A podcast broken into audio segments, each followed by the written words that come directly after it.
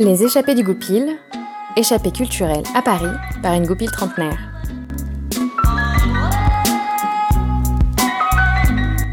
Échappée numéro 43 The Marvelous Mrs. Mason. Un soir de déprime, je cherchais une petite série qui fasse du bien. Eh bien, je n'ai pas été déçue avec The Marvelous Mrs. Maisel, dont je vais vous raconter très brièvement l'histoire, ainsi que toutes les réflexions que cela a générées chez moi.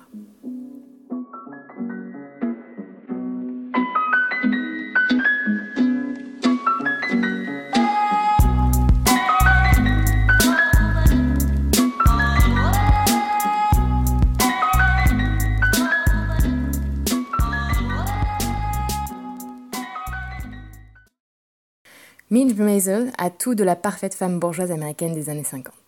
Un mari, deux enfants, un grand appartement à New York. Elle est follement amoureuse de son époux Joel et l'accompagne dans toutes ses soirées dans des clubs où il cherche à percer en tant qu'humoriste. Jusqu'au jour où. Jusqu'au jour où sa vie parfaite vole en éclats à la suite d'une soirée ratée, où elle découvre que son mari, en plus de la quitter pour partir avec sa secrétaire, vole ses blagues qui ne sont même pas drôles à un autre. Tout s'effondre en une simple soirée. Dépitée et saoule, elle retourne au club et monte sur scène vider son sac face au public. Et là, c'est la découverte. Midge est hilarante. Et ça, Suzy Meyerson le repère tout de suite. Elle veut devenir la manager de Midge et la faire remonter sur les planches dans un vrai show. À partir de là, la vie de Midge va prendre un virage complet. Cela fait du bien une série un peu feel good. J'ai adoré l'humour dedans. Il faut absolument la voir en VO car le débit, le rythme et la voix de Midge sont juste incroyables. Elle enchaîne punchline sur punchline. Bon, il y a beaucoup de références à la culture juive avec des mots que je ne capte pas toujours, et clairement les bagues qui faisaient rire à l'époque ne sont pas les mêmes qu'aujourd'hui, mais waouh Quelle nana Vous pourrez retrouver sur mon blog la bande-annonce qui vous fera découvrir et apprécier l'ambiance de la série et la verve de Mitch. Mais tout de suite, découvrez toutes les réflexions que cette joyeuse série a déclenchées chez moi.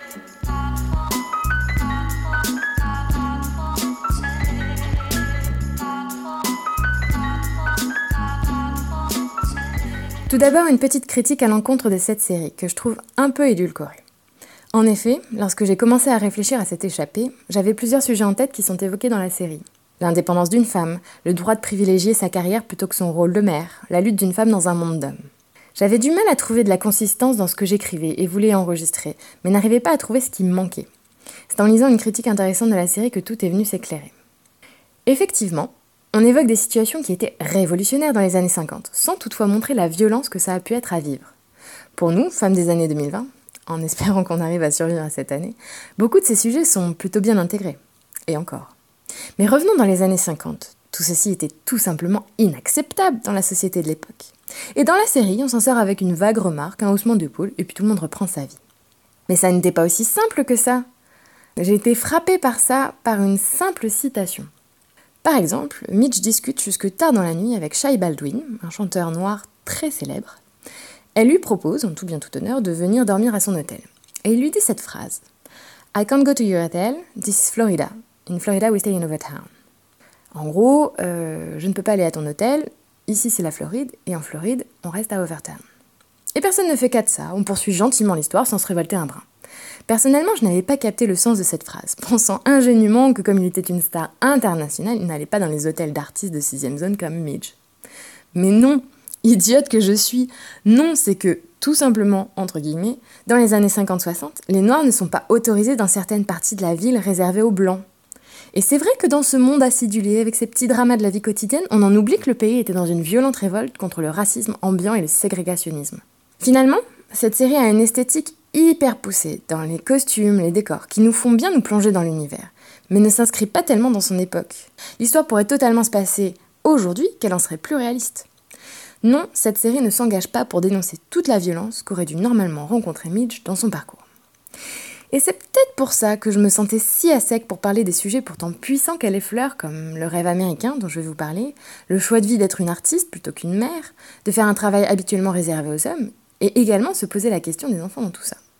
Mais revenons sur mes réflexions, en particulier sur l'American Dream que Midge représente tellement.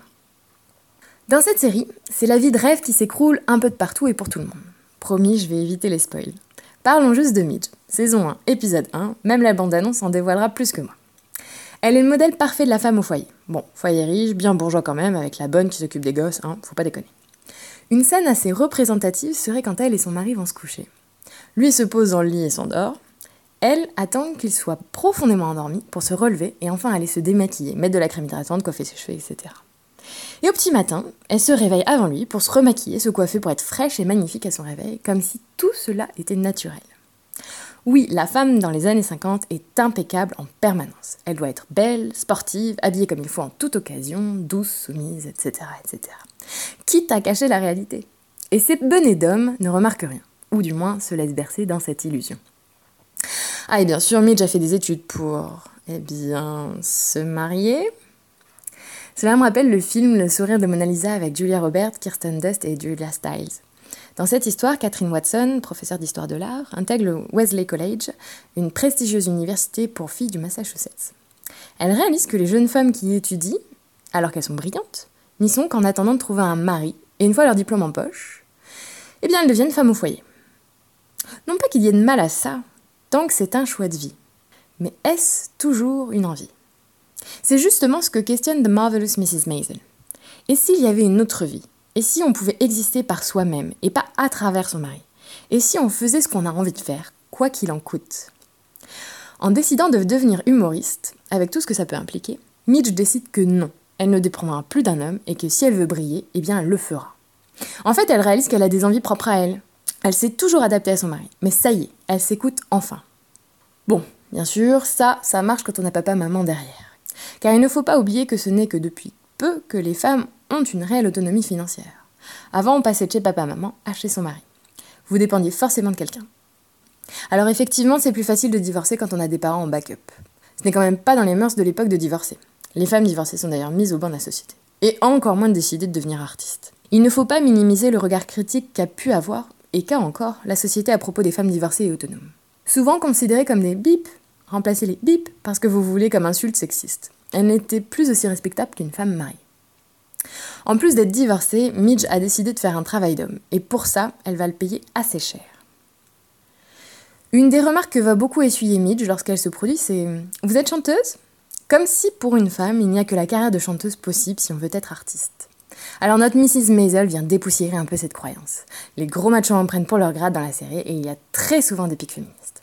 Malheureusement, la série va un peu édulcorer la chose. Une petite remarque un peu lourde par-ci par-là, des mufles machistes, et dans les années 50-60, on avait affaire à un sexisme encore plus violent qu'à notre époque.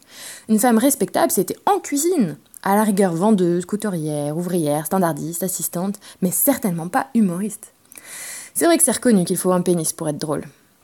Alors bien sûr, ça change, heureusement, mais bon sang que c'est récalcitrant. On a encore du mal sur les métiers genrés. Moi la première.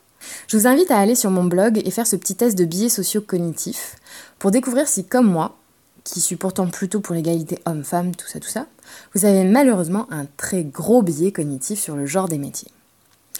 En effet, ce test basé sur des réponses spontanées, donc plutôt inconscientes, vous demande dans un premier temps de classer des matières de sciences, biologie, mathématiques, astronomie ou de littérature, art, lettres, musique.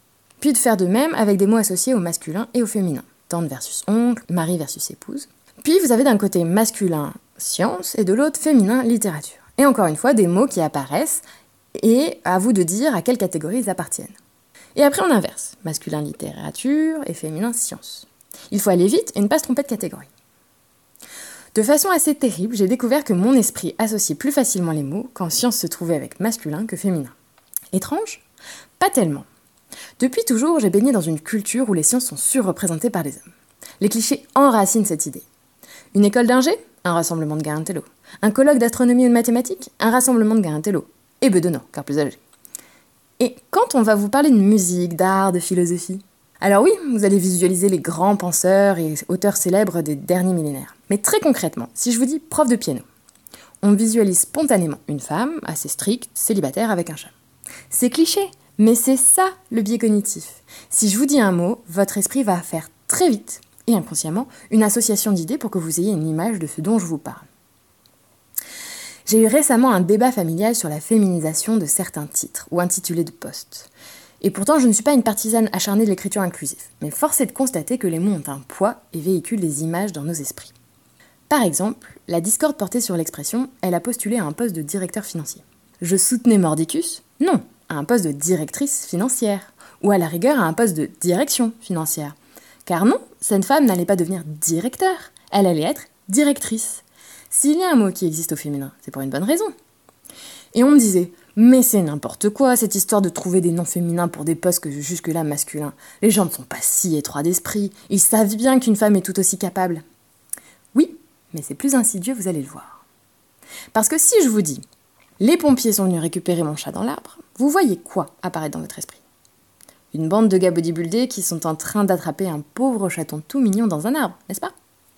Pas une bande de nanas musclées qui sont en train de récupérer mon énorme gros chat dans un arbre. Et pourtant, c'est ce qui est le plus proche de la réalité dont je voulais vous parler. Bon, le gros chat, car les femmes pompiers, on n'en croise pas si fréquemment de fait. Alors de là à ce qu'elles viennent secourir mon gros chat, avoir une version masculine et féminine d'un intitulé de job me semble important.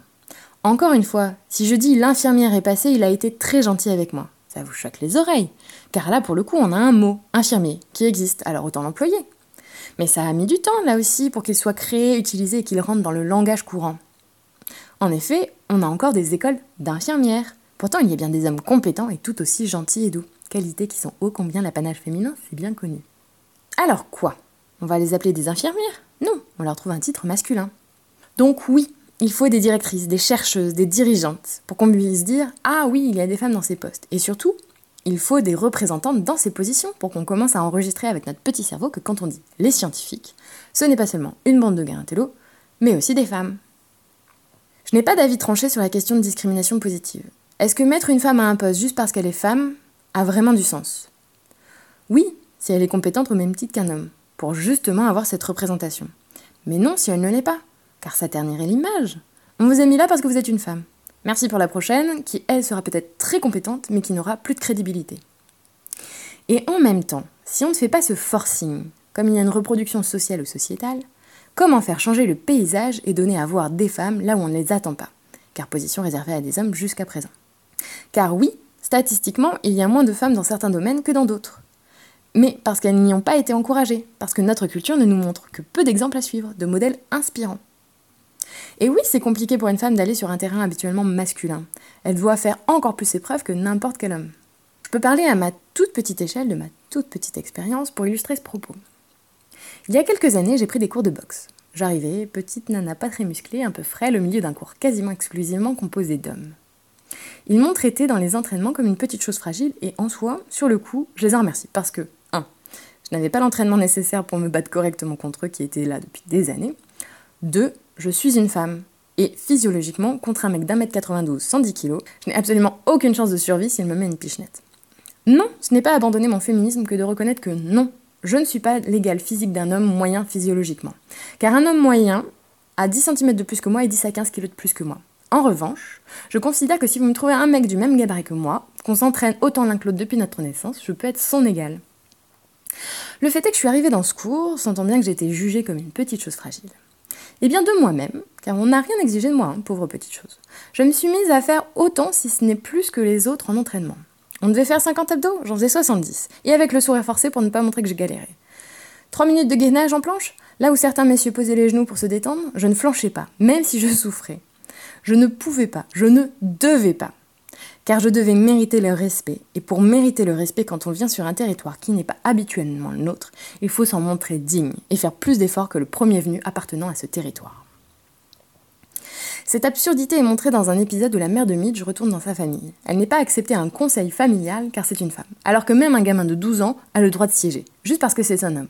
En devenir certes, mais toujours plus un homme qu'une femme. Et tout ce que je dis pour les efforts d'intégration sont valables pour toutes les catégories qui ne sont pas dominantes.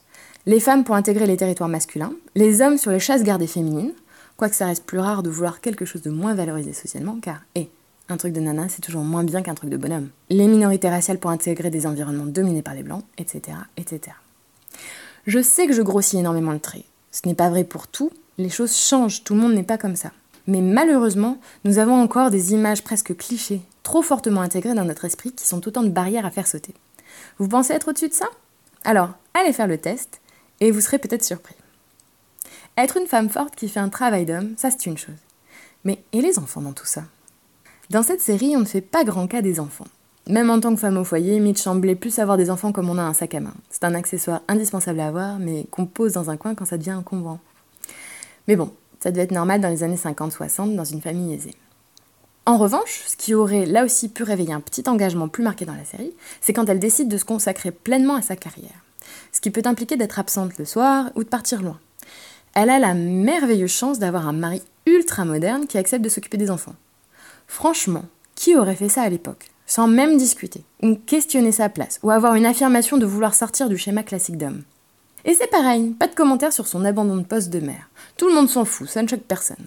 Quand on sait les réflexions que les femmes qui font ce choix à notre époque se prennent encore, ça m'étonnerait que dans les années 50 ça soit passé comme une lettre à la poste. Car non, on n'a pas le droit quand on est mère d'avoir de l'ambition. D'ailleurs, on le sait, pour faire carrière, c'est mieux de ne pas avoir d'enfants. C'est en partie pour cela qu'il y a un recul dans l'âge de maternité pour les femmes très diplômées. On fait sa carrière d'abord, on se bat comme une lionne, et une fois qu'on a chopé sa place au soleil, là on peut se concentrer si on le souhaite sur le projet bébé, en espérant qu'il ne soit pas trop tard. La maternité est, de fait, selon moi, un des éléments qui rend les femmes moins employables que les hommes, d'un point de vue économique.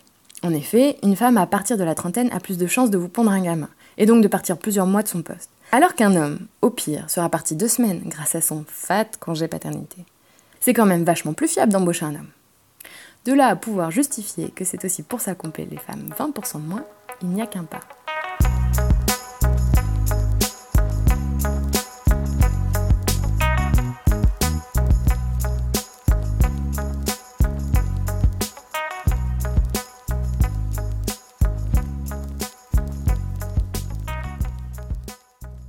Pour conclure, je dirais que j'ai simplement dévoré la série de Marvelous Mrs. Maisel. J'adore le glamour des tenues de l'époque. J'aime le charme des années 50-60. Bon, celui des quartiers blancs, riches, où tout va bien, hein, tout ça, tout ça. J'aime la tchatch de Midge avec ses punchlines. C'est une série vraiment feel good. Seul point négatif, tout est trop beau dans le monde de Mrs. Maisel.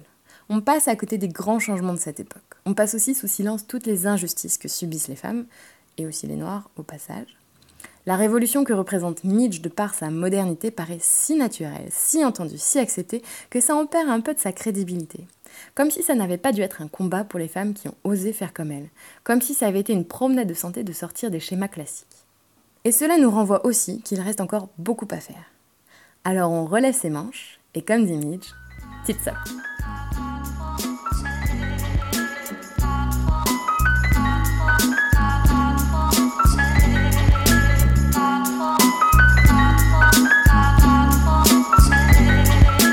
C'était les échappées du goupil. Vous pouvez me retrouver sur internet sur échappédugoupil.home.blog. Et sinon, sur Facebook et Instagram, at les échappées du goupil. À bientôt!